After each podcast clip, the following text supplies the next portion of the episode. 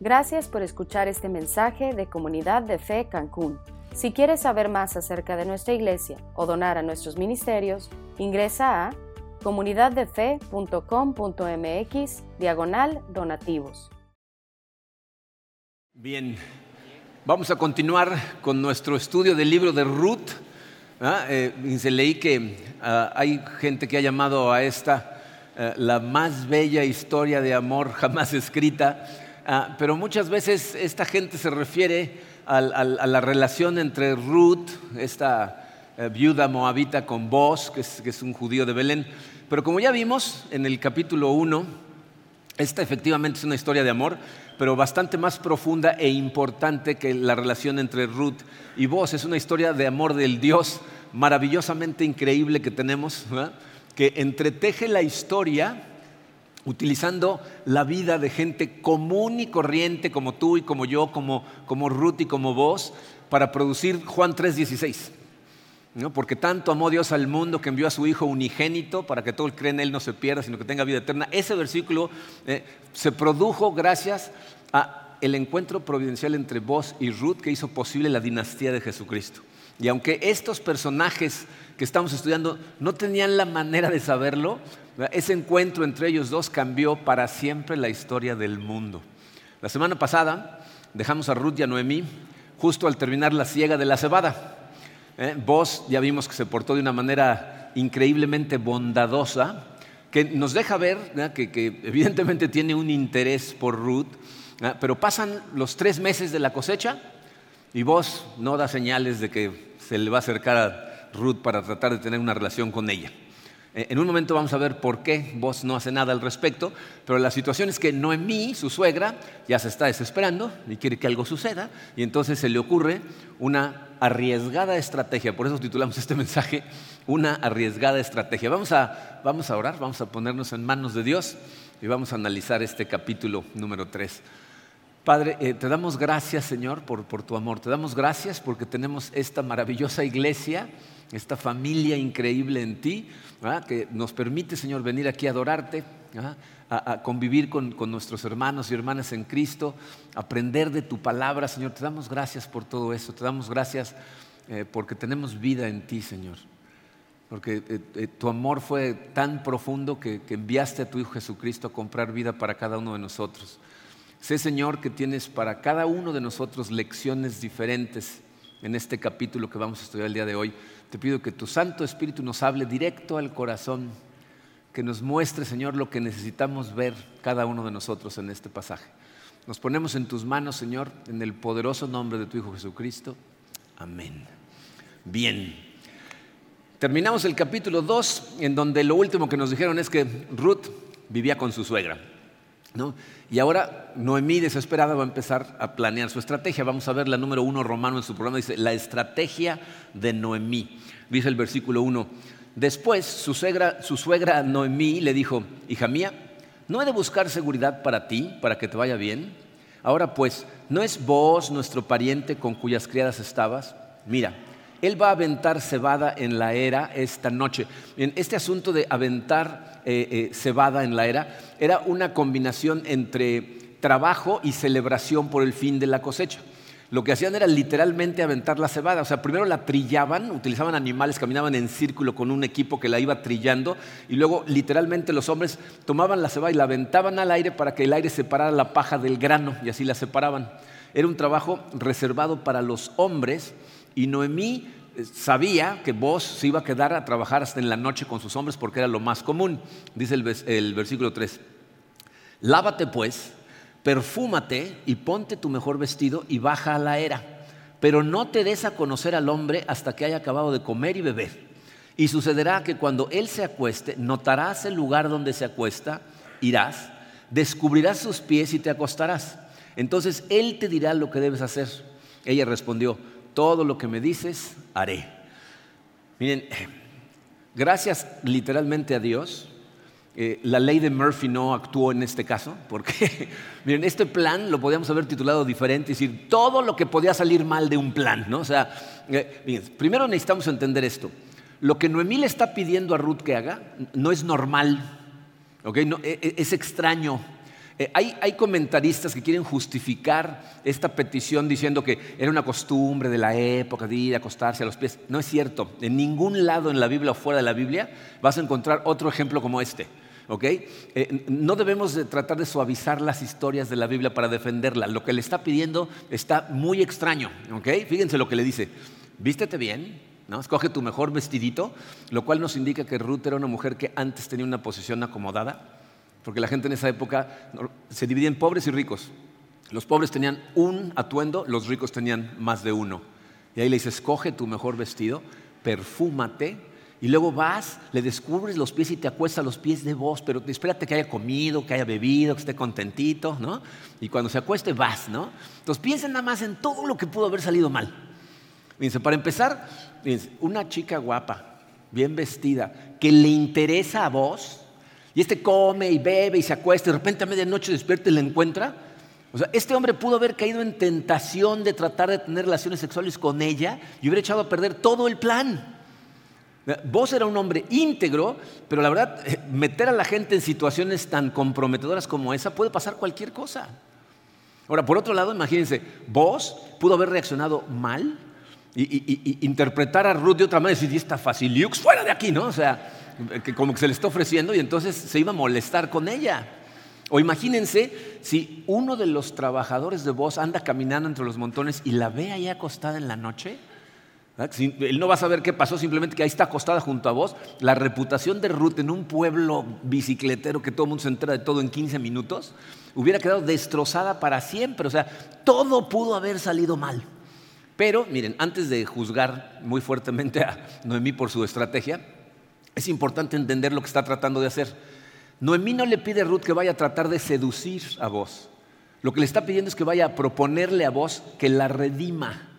¿De qué estamos hablando? Tenemos que repetir estas cosas por si no estuviste las semanas pasadas, pero fíjate, Dios había provisto mecanismos legales para preservar tanto el linaje como la propiedad de alguna familia que cayera en desgracia a través de un familiar cercano que se denominaba un redentor.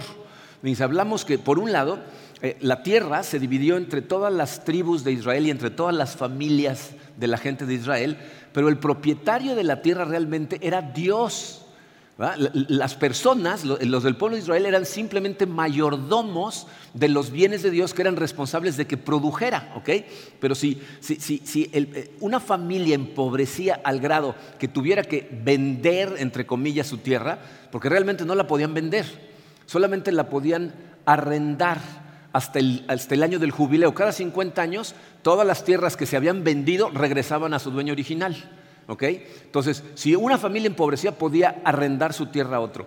Y si había un familiar cercano que quisiera ayudarle a esa familia a recuperar su terreno antes, entonces él se llamaba un redentor, iba y compraba la tierra de regreso y se las devolvía antes del jubileo. Ya les he hablado de esta ley muchas veces, pero no la hemos leído. Quiero que la lean para que crean que no estoy inventando cosas yo. Levítico 25, versículos 23 al 25, va a pasar en la pantalla. Dice, está hablando Dios a través de Moisés. Dice, además, la tierra no se venderá en forma permanente, pues la tierra es mía, porque ustedes son solo extranjeros y peregrinos para conmigo. Así que en toda tierra que ustedes tengan en propiedad, proveerán para que la tierra pueda ser redimida. Si uno de tus hermanos llega a ser tan pobre que tiene que vender parte de su posesión, su pariente más cercano vendrá y redimirá lo que su hermano haya vendido. Entonces, un pariente cercano podía redimir la tierra si cumplía con dos requisitos. Uno, que fuera pariente cercano, y dos, que tuviera los medios para adquirir ese terreno. Ahora, fíjense, el terreno se podía redimir a menos que la familia desapareciera por completo. Se existía la posibilidad de que, por ejemplo, el hombre muriera sin tener hijos y después la viuda muriera sin tener más hijos redimiendo al, difunto y entonces esa familia desaparece. Y entonces el terreno queda en manos de quien lo arrendó. Por eso era tan importante producir a un heredero. Era muy importante preservar el linaje, la línea, el linaje, el nombre de la familia, produciendo un heredero para preservar el linaje, había otra ley que se llamaba la ley del cuñado, el levirato, que decía que si un hombre moría sin tener hijos, un cuñado, es decir, un hermano del difunto, tenía que casarse con la viuda, darle un hijo a la viuda, y a ese hijo se le iba a poner como apellido el nombre del difunto, y entonces ese niño iba a heredar el terreno del papá. Cuando Elimelech, que era el esposo de Noemí, muere en Moab, ¿ah? entonces Malón, que es su hijo mayor, queda como el heredero. Pero luego Malón se muere y su hermano Kelión también se muere y entonces Noemí y Ruth, las dos viudas, necesitan un redentor. Es decir, alguien que por un lado quiera adquirir la propiedad de Elimelech, pero por otro que quiera casarse con Ruth para darle un heredero a Elimelech. Por eso es que la semana pasada vimos que Noemí se superemociona cuando regresa Ruth, no nada más porque regresa con un montón de comida, sino porque se entera de que el campo en donde estuvo trabajando era de Boaz, que era un familiar cercano que podría redimirlos. Entonces, eh, aunque la estrategia de Noemí fue muy arriesgada, y, nada más para que quede claro, nada recomendable, este, hay dos cosas que podemos decir a favor de Noemí. Dice, Noemí, aunque les digo, fue muy arriesgado, estaba actuando dentro del contexto de la ley de Israel. Es decir, había partes de la ley de Israel que contemplaban las situaciones que estaban viviendo, por lo tanto ella se sentía justificada legalmente para intentar hacer esto porque la ley lo preveía. ¿Qué significa todo esto que te estoy diciendo? Mujeres solteras. Esos principios no se pueden traspasar a otra cultura. ¿Me explico?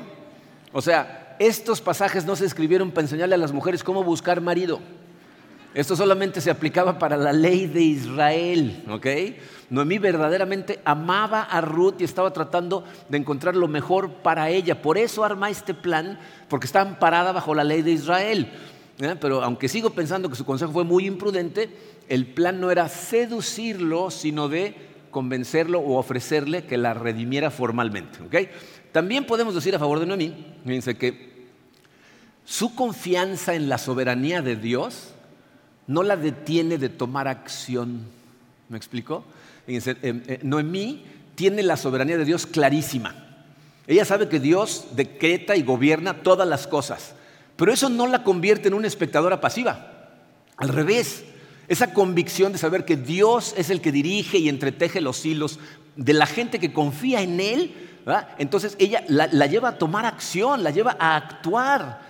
Y aunque no estemos de acuerdo con la estrategia, sí tenemos que estar de acuerdo con el balance en la vida de Noemí. Fíjense, por un lado está su confianza en la soberanía de Dios, pero por el otro, su, su, convicción de que actuando bajo los lineamientos de Dios, las cosas van a salir bien porque Él las va a dirigir. En otras palabras, la obra de Dios no anula nuestra obra, la energiza. ¿Me explico? O sea, eh, tú, por ejemplo, puedes pedirle a Dios que te ayude a encontrar un buen trabajo. Pero lo que le estás pidiendo es que te ayude a dirigir tus pasos para encontrar un buen trabajo, lo cual significa que estás dando pasos, estás haciendo algo. Entonces tú le pides que te dirija a los lugares correctos, pero no te sientas en la sala de tu casa a ver la tele esperando que caiga el trabajo del cielo. Tomas acción, eso es lo que significa esto, ¿ok? Pero bueno, eso no cambia el hecho de que la estrategia podía haber terminado en desastre. Yo estoy convencido de que fue por la providencia de Dios, por la, intervención de Dios y aparte por el hecho de que tanto vos como Ruth son gentes de muchísima integridad, que esto salió como salió. Entonces vamos a analizar cómo se comportaron Ruth y vos. Número dos, Romano dice, la actuación de Ruth. Versículo 6 dice, descendió pues Ruth a la era e hizo todo lo que su suegra eh, le había mandado. Cuando vos hubo comido y bebido y su corazón estaba contento, fue a acostarse al pie del montón de grano y ella vino calladamente, le destapó los pies y se acostó. A medianoche, vos se sorprendió. En el lenguaje original esa palabra dice se espantó. Que dice vos se sorprendió y al voltearse notó que una mujer estaba acostada a sus pies. Vos le preguntó, ¿quién eres? Y ella respondió, soy Ruth su sierva. Extienda pues su manto sobre su sierva por cuanto es pariente cercano. Entonces, dice, tal como Noemí había previsto, Vos efectivamente se queda a pasar la noche ahí en la era. Eh, era muy común que los hombres, al terminar de aventar la cebada, se fueran a dormir a, diferentes montones de grano para cuidarlos en la noche. ahí estaban ya limpiecitos, era muy fácil llegar y robárselos. ¿ok? Entonces, eh, Ruth llega de noche, ¿no? se esconde hasta que está bastante oscuro. Su suegra le dice, fíjate bien en dónde se acuesta vos, ¿no? Hay un error, hubiera sido fatal, no se va y se acuesta con otro individuo, o sea, le dice, pon atención, fíjate bien dónde se acuesta este individuo. Entonces ella observa, ¿no? Y luego así sigilosamente, ¿no? Como en las caricaturas, tin, tin, se acerca, le destapa los pies y se acuesta, ¿ok? Yo imagino que Noemí calculaba que por el frío en los pies, pues vos en algún momento se iba a despertar. Y es exactamente lo que sucede. Se despierta y se da cuenta que en la oscuridad hay una mujer, pero no puede ver quién es. Esa noche debe haber estado muy oscura, no debe haber habido luna. Dios coopera, ¿no? Y no, no sabe ni quién es, ¿no? Y entonces eh, le dice, ¿quién eres? ¿No? Y escuchen la respuesta de Ruth, es, es, importantísima. Dice, soy Ruth, su sierva, extienda pues su manto sobre su sierva por cuanto eres pariente cercano. Miren, en el hebreo original no usa la palabra manto, usa la palabra alas. Dice, extiende tus alas sobre tu sierva. Dice, inteligentemente Ruth está usando las mismas palabras que vos utilizó en el capítulo 2. ¿Se acuerdan lo que pasó en el capítulo 2? Se acerca a ella, él es muy bondadoso con ella y ella le dice, ¿por qué me tratas tan bien? Si soy una simple extranjera, ¿por qué tanto amor? Y él lo que le dice es, ya me enteré en detalle lo que hiciste por tu suegra y por eso le pido al Dios, ¿ah? al Dios de Israel, que te pague, que, tenga misericordia de ti, porque tú has venido a refugiarte bajo la sombra de sus alas. Ella está usando las mismas palabras para decirle, tú cúbreme con tus alas. En otras palabras, le está diciendo, tú sé la respuesta a esa oración. Tú oraste para que el Dios de Israel fuera bueno conmigo, ahora tú cúbreme con tus alas, tú sé mi redentor. ¿Ok? Entonces, fíjense, en, la manera, en el lenguaje de esa época, más claro posible, lo que Ruth le está diciendo es, cásate conmigo. Sé mi redentor casándote conmigo porque eres un pariente cercano. Esa palabra se podría traducir como pariente cercano o pariente redentor. Entonces está diciendo, cásate conmigo porque eres mi pariente cercano. Ahora, vos no está obligado a responder que sí porque no es cuñado de Noemí. O sea, la ley era para un cuñado, para un hermano de Elimelech, pero Elimelech no tiene hermanos. Entonces, vos es un pariente cercano, entonces no está obligado. Puede redimir el terreno si quiere. Y una cosa es redimir el terreno y otra muy diferente es casarse con Ruth. ¿Ok? Entonces, Noemí ni Ruth tienen idea de cómo va a responder. Porque legalmente él puede responder cualquier cosa. Entonces, vamos a ver la respuesta de vos. Número 3, Romano. Dice, la respuesta de vos entonces él dijo, bendita seas del Señor, hija mía. Has hecho tu última bondad mejor que la primera al no ir en pos de los jóvenes, ya sean pobres o ricos. Miren, esta respuesta eh, a lo mejor no se ve así transparentemente claro, pero es una respuesta absolutamente llena de gracia. O sea, vos evidentemente es un hombre que está, su corazón está sintonizado con el corazón de Dios y entonces él no solamente está lleno de gracia, sino que tiene la capacidad de ver a gente que le da gracia a otras personas. Él, fíjense, pudo haber respondido de, una manera muy diferente, porque hay gente que piensa que ser una persona piadosa significa subirte al caballo blanco de la justicia y apuntarle a la gente que hace cosas que no se ven claramente buenas.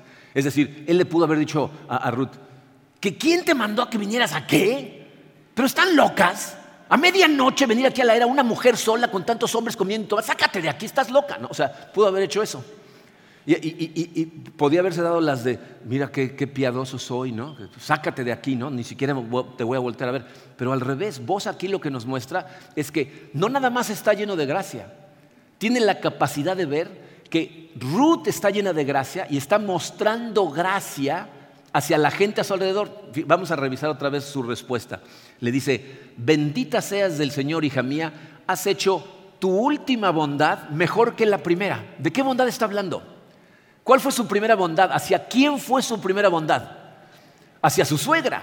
O sea, Ruth está siendo bondadosa para con Noemí. Entonces lo que vos le está diciendo es, si antes te alabé por la bondad que has tenido hacia Noemí, en este momento te acabas de ganar mi total admiración. ¿Por qué?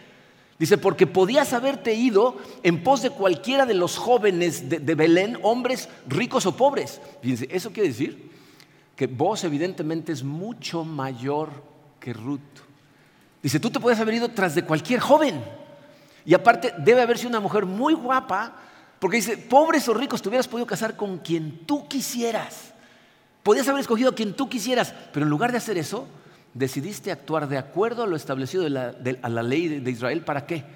para poder proveerle a Noemí un heredero. O sea, ¿estás dispuesta a sacrificarte casándote conmigo? Es lo que le está diciendo vos, para poder darle un heredero a Noemí. Y miren, eh, eh, vos no es el único que lo interpreta de esa manera. Todo el pueblo de Belén lo interpreta exactamente igual. De hecho, al final del capítulo 4, cuando vos y Ruth tienen un hijo, la gente de Belén dice, a Noemí le ha nacido un hijo. O sea, no dicen, ay, Ruth ya tuvo hijos. No, no, Noemí ahora tiene un heredero. ¿Ok? Eh, y, en ese momento, fíjense, esto es lo que es increíble. Vos ahora sí está flechado. Pero ¿saben por qué está flechado? Por la virtud de Ruth. Fíjense lo que le dice en el versículo 11. Ahora, hija mía, no temas. Haré por ti todo lo que me pidas, pues todo mi pueblo en la ciudad sabe que eres una mujer virtuosa. O sea, lo que lo tiene impresionado es la virtud de Ruth. Miren, eh, un dato interesante.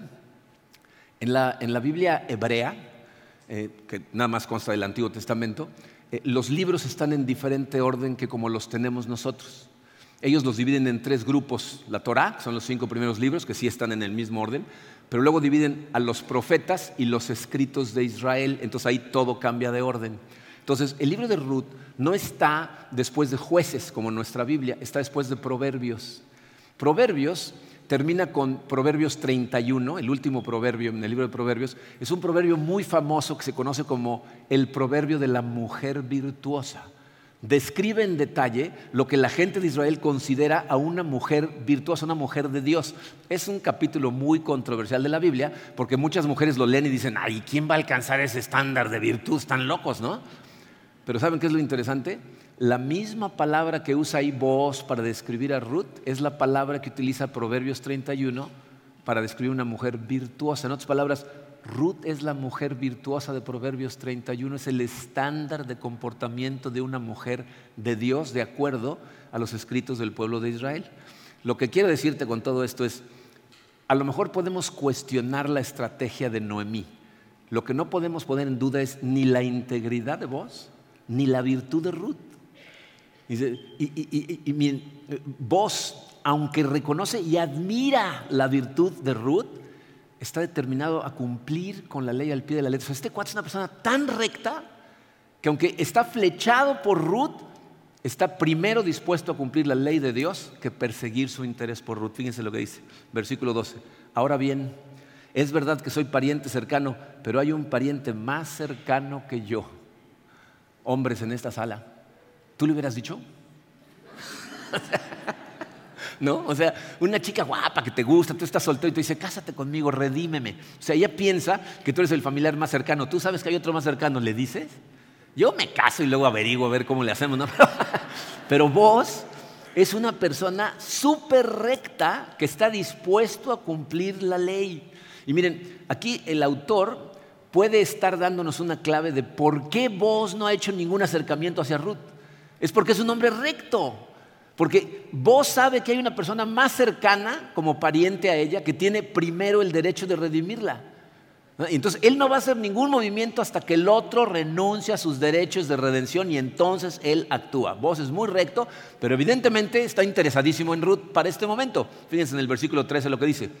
Quédate esta noche y cuando venga la mañana, si Él quiere redimirte, bien, que te redima. Pero si no quiere redimirte, entonces como que el Señor vive, yo te redimiré, acuéstate hasta la mañana. Dice, lo que vos le está diciendo es, no te preocupes, vamos a hacer las cosas bien, pero yo me voy a asegurar de que queden resueltas hoy. Le voy a dar chance a este cuate de que te redima.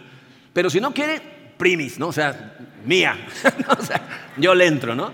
Entonces, fíjense, eh, estamos viendo lo que le está diciendo es, no te preocupes, yo te voy a proteger. Eh, ya la está protegiendo desde el principio, ¿no? O sea, fíjense, ya, ya protegió su pureza. O sea, no la tocó, no se le acercó. Está protegiendo su integridad física, porque le dice, quédate aquí en la noche o sea, era súper peligroso que en ese momento le dijera, vete a casa de tu suegra, ¿qué haces aquí? O sea, en las noches, en los campos de Belén, en la época de jueces, no era prudente que se fuera, le dice, quédate aquí, pero también protege su reputación. Fíjese lo que dice el versículo 14. Ella se acostó a sus pies hasta la mañana y se levantó antes que una persona pudiera reconocer a otra, ¿no? Esa hora de la mañana en donde ves a alguien y no sabes quién es, ¿no? Y, y fíjense lo que le dice él. Y él dijo, que no se sepa que ha venido mujer a la era. Le está diciendo, que nadie te vea. Vete a una hora prudente, cuando ya empiece a amanecer, para que no sea peligroso, pero que nadie sepa que estuviste aquí.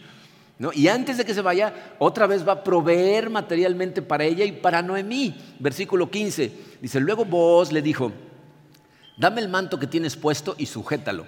Y ella lo sujetó y él midió seis porciones de cebada y se las puso encima. Entonces ella entró en la ciudad, miren, eh, seis porciones de cebada eran más o menos el doble de lo que se había llevado en, el capítulo 2. O sea, son como 40 kilos de cebada. Yo insisto en que esta a lo mejor era guapa, pero seguro era fuerte. ¿no? Porque 40 kilos. ¿no? y me encanta el detalle Porque ya imagino él cuando le pone 40 kilos, ya me imagino que ya debe haber visto el saco ese y, se las puso encima. No te preocupes, yo te ayudo. Y ¡pum! le pone el saco y ahí va la otra a la ciudad con su saco, ¿no? fíjense, aparte, fíjense, yo creo que darle toda esa comida es una especie como de coartada para Ruth. Porque si va saliendo del campo, de la era, en donde estaban puros hombres, y alguien la ve salir, le dicen, ¿tú qué haces aquí? Y ese vestidito tan perfumado, o sea, ¿de dónde vienes, no? Pero si va cargando un saco de cebada, dice, no, esta mujer pasó trabajando toda la noche aquí, ¿no? Entonces va con su coartada. Vos, vos la, protegió de todas las formas en que un hombre debería de proteger a una mujer. O sea, ahí, fíjense, lo que hizo es mostrar verdadero amor por Ruth. Deseaba lo mejor para ella y no nada más cuida a Ruth, sino también a Noemí.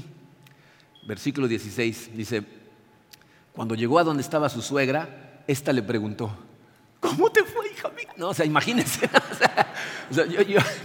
miren, casi puedo imaginarme, por lo arriesgado del plan, yo creo que Noemí no durmió en toda la noche, o sea, estuvo orando, porque podía haber salido terriblemente mal, o sea, Ruth pudo haber regresado llorando, devastada, ultrajada, o a lo mejor con una sonrisa de oreja a oreja, ¿no? Feliz de la vida, ¿no? Eh, eh, la cosa está más o menos en medio, dice, y Ruth le contó todo lo que vos había hecho por ella y añadió, me dio estas seis porciones de cebada, pues dijo, no vayas a tu suegra con las manos vacías. Miren, e, esta es otra cosa maravillosísima, muy interesante.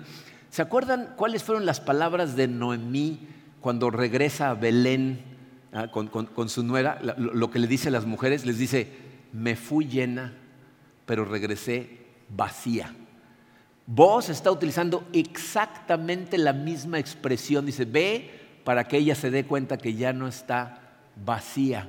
O sea, no sabemos si vos había escuchado de, alguien que esas habían sido sus palabras, eh, eh, o, será que Dios está usando a vos para hablarle al corazón de, Noemí. Yo creo que son las dos cosas, ¿no? Dios está trabajando a través de vos en el corazón de Noemí. Fíjense cómo es la progresión de los tres primeros capítulos, en donde Dios le está demostrando a Noemí cuánto la ama y cómo provee para ella. Al final del capítulo 1 ella dice, estoy vacía, pero tiene a Ruth, que es una bendición, es, es, gracias a ella que todo va a cambiar. Al final del capítulo 2 termina con 20 kilos de cebada y ahorita al final del 3 termina con 40 kilos de cebada, más un hombre que está dispuesto a resolverlo de una forma o de otra, van a ser redimidas. Porque le dice, o Él te redime o yo te redimo, pero eso se resuelve hoy. Y miren el impacto que esto tiene en el corazón de Noemí. El versículo 18 empieza diciendo, entonces Noemí dijo, espera, hija mía. Y miren, vean el contraste entre el principio del capítulo y el final del capítulo. Al principio, Noemí está desesperada. Está tomando acción ella en sus manos, ¿no? está elucubrando un plan para ver qué. Pero ahora, después de todo esto que sucede, le aconseja a su nuera, necesitamos esperar. Necesitamos esperar. Entonces fíjense cómo eh, su teología ya se refinó por completo. Tiene clara la soberanía de Dios, la misericordia de Dios y la confianza en que debemos esperar en Dios. Le dice, espera, hija mía, hasta que sepas cómo se resolvió el asunto, porque este hombre no descansará hasta que lo haya arreglado hoy mismo. Su teología está totalmente refinada. ¿En qué termina todo esto? No se pierdan la conclusión de este interesante libro. La semana que entra veremos el último capítulo, pero antes necesitamos analizar algunas lecciones importantes que tenemos aquí enfrente. Miren, el plan de, Noemí eh, definitivamente era un plan muy arriesgado por todas las razones que ya, ya vimos, pero ¿saben qué? No nada más funcionó, cooperó con el plan de Dios por una simple y sencilla razón. Dice el número uno en su programa, cooperamos con los planes de Dios cuando lo obedecemos. Cooperamos nosotros con los planes que Dios tiene, con cómo está entretejiendo los hilos de la historia para llevar a cabo su plan de redención, cuando nosotros obedecemos, es decir, cuando confiamos en Él al grado que seguimos los lineamientos que nos enseña en su palabra. Dice, vos nos muestra aquí cómo debe de actuar un verdadero hombre. Dice, la Biblia nos dice que tenemos que tener dominio propio y vos aquí tiene un dominio propio esa noche porque esa situación, o sea, cuando ponemos a gente en situaciones tan comprometidas como esa, puede suceder cualquier cosa. Pero la integridad de vos y la virtud de Ruth, o sea, su obediencia a comportarse como un hombre y una mujer de Dios, lograron que todo saliera bien. Y miren, solo por si acaso, porque luego leer estas historias le da malas ideas a la gente. Por, favor, no pienses que lo que entendemos en este libro es que tú puedes salir con cualquier plan, por más loco y arriesgado que sea, y Dios al final se va a encargar de que todo salga bien. Eso no es lo que significa. No puedes pensar que puedes actuar todo el tiempo como Noemí y las cosas te van a salir como a Ruth. Porque Noemí iba mal por el camino, ¿se acuerdan? O sea, empezó con una teología distorsionada, incompleta. Las cosas salieron bien gracias a la providencia de Dios y a que vos y Ruth lo obedecieron en todo momento. Piensa tantito en la confianza que tuvo vos en Dios, que está dispuesto a perder a Ruth con tal de seguir la ley de Dios. Dice, sí, yo te quiero redimir, pero no es lo correcto. Primero vamos a ir a preguntarle a este individuo, si él renuncia entonces con mucho gusto, pero no voy a romper la ley de Dios por algo que me interese a mí. Entonces, cuando ellos obedecen a Dios, cooperan con el plan de Dios. ¿Ok?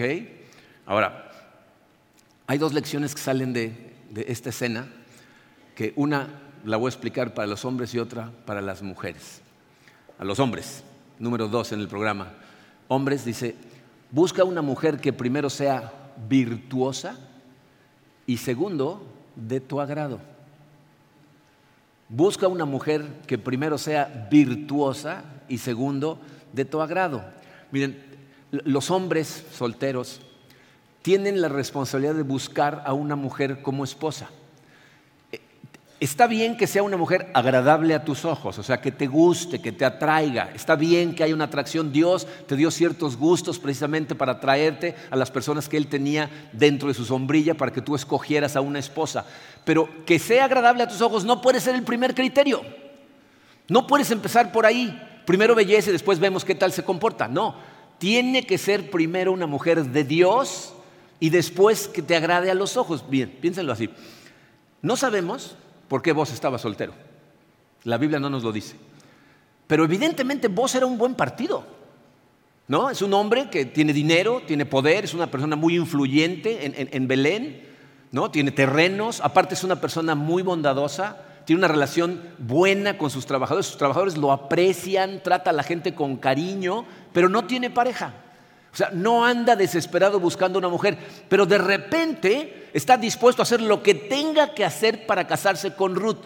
¿Después de qué? Después de ver el tipo de mujer que es Ruth.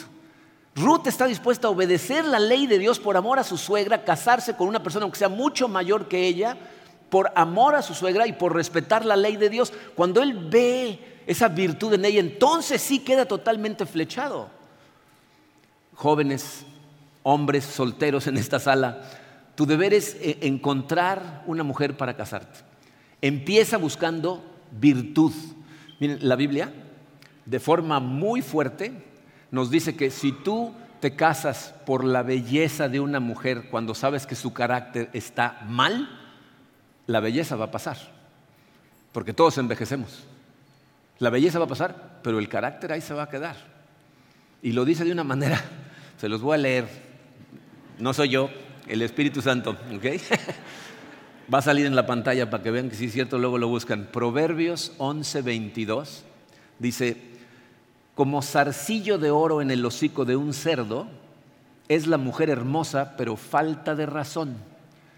Les voy a explicar lo que eso significa. Dice, el zarcillo de oro es un anillo, zarcillo significa anillo, es un anillo de oro que le ponían a los cerdos en la boca, en la nariz. Entonces dice, si tú te casas con el cerdo por el anillo de oro, el anillo de oro desaparece y te quedas con el cerdo. La belleza desaparece y la falta de razón de la mujer permanece. Entonces tienes que buscar primero virtud. ¿Eh? Como, como, jóvenes, necesitas cuando tengas la edad suficiente y tengas que ofrecerle a una mujer ¿eh? y sea una mujer virtuosa, entonces haz todo lo sabio y prudente que tengas que hacer para casarte con ella. Pero no hasta entonces, ¿ok? Entonces, consejos, no empiecen con la belleza. Mujeres, el verdadero amor se revela en la pureza, el respeto y la protección que te da un hombre. Un verdadero hombre de Dios lo que va a tratar de ganar es tu corazón. ¿Y sabes cómo se lo gana? Cuidándote, protegiéndote. Vos se preocupó principalmente por proteger a Ruth de todas las formas posibles. Protegió su integridad, protegió su pureza, su, reputación. Estaba preocupado porque ella estuviera bien. Mujeres, no te dejes manipular por niños, porque eso es lo que son, niños que se tienen que rasurar porque ya crecieron, pero no han madurado, que te tratan de exigir muestras de amor físico para demostrar su amor. Si alguien te dice eso, es que si no, no me amas, ese no es un hombre de Dios y no te conviene porque no te está cuidando, está a punto de destrozarte. Entonces tengan cuidado, por favor, y acuérdense que el amor no se revela en esas cosas, se revela en el tipo de hombre que es en si te está tratando de proteger o no. ¿Ok? Ahora, para la comunidad en general. Cuatro. Dios quiere que su pueblo redimido actúe como una comunidad de redención. Él quiere que nosotros, quienes hemos sido redimidos por Cristo, por la sangre de Cristo, ahora actuemos hacia la demás gente que no lo conoce como una comunidad de redención. piensen, ¿por qué tantas leyes en la ley de Israel? Acerca del de, el redentor, ¿no? de, ayudarle a un pariente en, tragedia. Eh, las leyes que vimos la semana pasada que decían, cuando vayas a cegar tu terreno, no llegues hasta las esquinas, lo que se te vaya cayendo, déjalo ahí tirado, ¿no? déjale comida a los pobres, a las viudas, a los extranjeros. ¿Por qué todas esas leyes? Porque Dios lo que estaba tratando de lograr es que su amor por nosotros se viera en nosotros como nosotros amamos a los demás. Que pasemos por gracia lo que nosotros recibimos por gracia. Miren, en, Deuteronomio, eh, Deuteronomio significa eh, la repetición de la ley o la segunda ley. La primera ley sale en Levítico y luego en Deuteronomio se repite. Si buscas en Deuteronomio la razón de todas esas leyes, Dios le explica y dice, porque quiero que te acuerdes que fuiste esclavo en Egipto y yo te rescaté, yo te tuve misericordia y ahora quiero que tú tengas misericordia de la demás gente para que me conozcan a mí entonces, en el amor que tú le das a la gente, Él espera que vean el amor que Dios te dio a ti, que tú seas una comunidad de redención, o sea, que ayudes a la demás gente, que ames, que, protejas a los más vulnerables, para que en esas acciones ellos vean el amor que Dios tuvo por ti. O sea, que tu motivación para hacerlo sea el amor de Dios y que brille tu luz frente a todos los demás para que ellos lo noten. Ahora, si tú piensas, bueno, sí, pero eso es en el Antiguo Testamento, el Nuevo Testamento tiene leyes, son la contraparte de esto. ¿eh? les voy a leer una, no está en la pantalla, no va a aparecer porque no lo tenemos, pero fíjense. Primera de Timoteo 5, versículos 3 y 4, dice así, honra a las viudas que en verdad son viudas. Pero si alguna viuda tiene hijos o nietos, que aprendan esto primero a mostrar piedad para con su propia familia y a recompensar a sus padres, porque esto es agradable delante de Dios. ¿No es el mismo principio?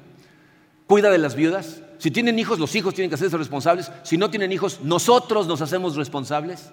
O sea, eso es exactamente lo que nos está diciendo. Tienes que mostrar la gracia que recibiste para que ellos conozcan a Dios. Por último, número 5, dice, esta historia nos invita a enfocarnos en el futuro. Miren, esto es una de las cosas más admirables de todos los libros del Antiguo Testamento. Tú estudia cualquier libro del Antiguo Testamento y te vas a dar cuenta que todos apuntan hacia algo que está fuera del Antiguo Testamento. O sea, todos están apuntando hacia Cristo. E, este libro, eh, lo más sorprendente de esta historia es que te empuja a nosotros que estamos de este lado de la, de la, crucifixión y resurrección de Cristo, nos empuja a ver hacia el futuro, hacia un acto de redención que fue infinitamente más maravilloso y sublime que el de la historia de Boaz y Ruth. Fíjense, en las leyes de Israel, la redención de un terreno tenía un costo para el redentor. Porque el redentor lo que hacía era comprar de vuelta el terreno para entregárselo al que lo había perdido. Entonces, de alguna manera, el rescate que pagaba el redentor, pues, él tenía que perder algo, perdía el dinero que pagaba por el terreno para beneficiar a otra persona que estaba en necesidad. Es un acto de bondad de un familiar cercano. Entonces, cuando nosotros vemos la bondad de vos para redimir a esta moabita en necesidad, tenemos que ver eso como un reflejo imperfecto de la bondad de Dios al proveer para nosotros a, un redentor que es infinitamente mejor, que es Jesucristo, que vino a librarnos de nuestra esclavitud al pecado, pero a costo de su propia sangre. Miren, todos nosotros en esta historia somos Ruth. Todos representamos a Ruth, la moabita, gentil, en necesidad, que está en una situación miserable. Nosotros por culpa de nuestro pecado de, donde no podíamos rescatarnos solos. ¿Y saben qué es lo que más necesitábamos? Un pariente cercano dispuesto a redimirnos. Eh, me parece muy interesante. Dice en, Hebreos 2, eh, dice el autor de Hebreos que a nuestro Señor Jesucristo no le avergonzó llamarnos hermanos. Jesucristo, cuando asumió nuestra naturaleza, se convirtió en hombre para poder ser tu hermano mayor. Y luego pagar el precio de la redención para perpetuar tu nombre en el libro de la Biblia y tu herencia eterna. Y miren, si, tan solo pudiéramos captar la profundidad de ese concepto. Em, el doctor Martin Lloyd Jones fue un pastor muy famoso en Inglaterra. Escribió un libro que se tituló Depresión Espiritual y en ese libro cuenta eh, una historia que sucedió en el siglo XVII. En Inglaterra la iglesia eh, se separó de la iglesia católica y, se estableció en la iglesia anglicana, pero la iglesia anglicana en Inglaterra se hace cuenta la iglesia católica con otro nombre. Son los mismos rituales exactitos de la iglesia católica. En, el siglo XVII el rey de Inglaterra prohibió tajantemente que ninguna persona pudiera celebrar la cena del Señor fuera de los servicios de comunión de la iglesia oficial. Había muchos grupos de personas que querían celebrar con su conciencia limpia de acuerdo a lo que ordenaba la Biblia y no de acuerdo a los rituales de la iglesia estatal. Pero el rey lo prohibió tajantemente. Y, todos los domingos salían patrullas de soldados a buscar a ver si encontraban a gente celebrando la cena del Señor, porque entonces los castigaban y muchos de ellos pagaban con su propia vida. Entonces, esta historia es de una joven que va precisamente caminando hacia uno de esos servicios de comunión. Entonces normalmente iban tratando de escabullirse para que los soldados no los vieran, pero da la vuelta a una esquina y se encuentra de frente contra una patrulla de soldados. Entonces la detienen y la empiezan a interrogar. ¿A dónde va en domingo en la tarde? ¿Qué hace en la calle?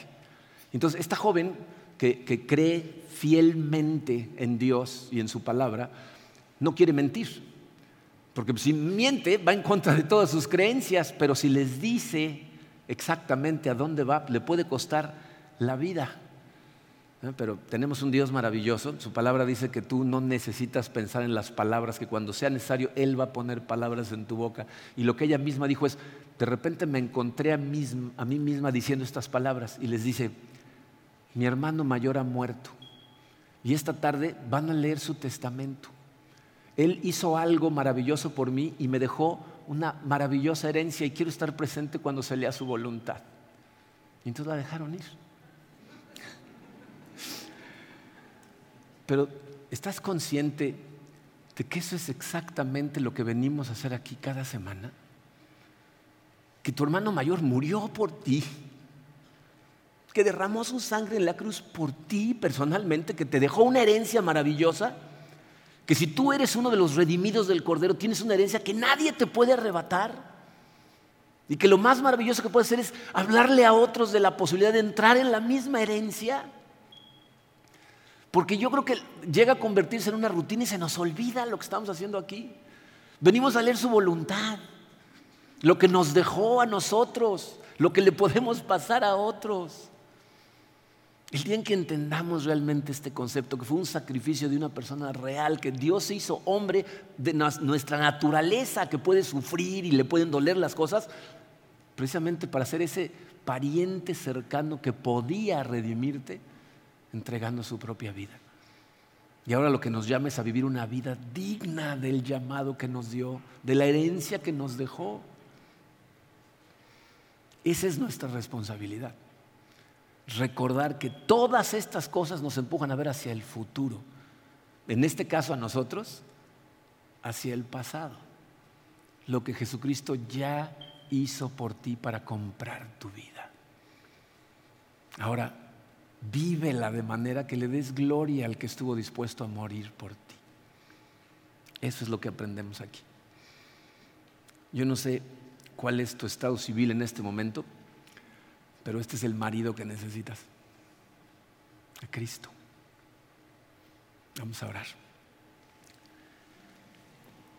Padre, eh, te damos tantas gracias, Señor, por eh, estos libros tan maravillosos, tan cargados de, de sabiduría, de conocimiento, de luz, Padre, que nos abren los ojos y nos dejan ver la manera en que tú actúas de forma tan maravillosa. Queremos ser, Señor, parte de tu plan. Queremos cooperar con Él y te pedimos tu ayuda, Señor. Eh, danos la sabiduría de acercarnos consistentemente a tu palabra para que ésta llene nuestro corazón y en los momentos de decisión sepamos cómo debemos actuar como hombres y mujeres tuyos. Queremos que tus planes se lleven a cabo, Señor, que tu voluntad sea hecha aquí en la tierra como se hace en el cielo. Y sabemos que eso solo sucede a través de nosotros, Padre.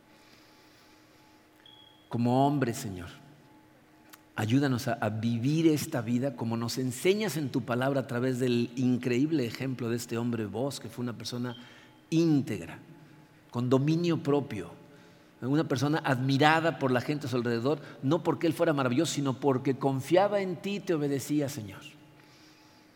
A las mujeres, Señor, ábreles los ojos, déjalos ver el corazón de estos hombres que las rodean que tengan la capacidad de percibir cuando estos hombres persiguen sus corazones realmente, que no caigan en tentación cediendo, Señor, eh, a lo mejor por su juventud, a lo mejor por inseguridad.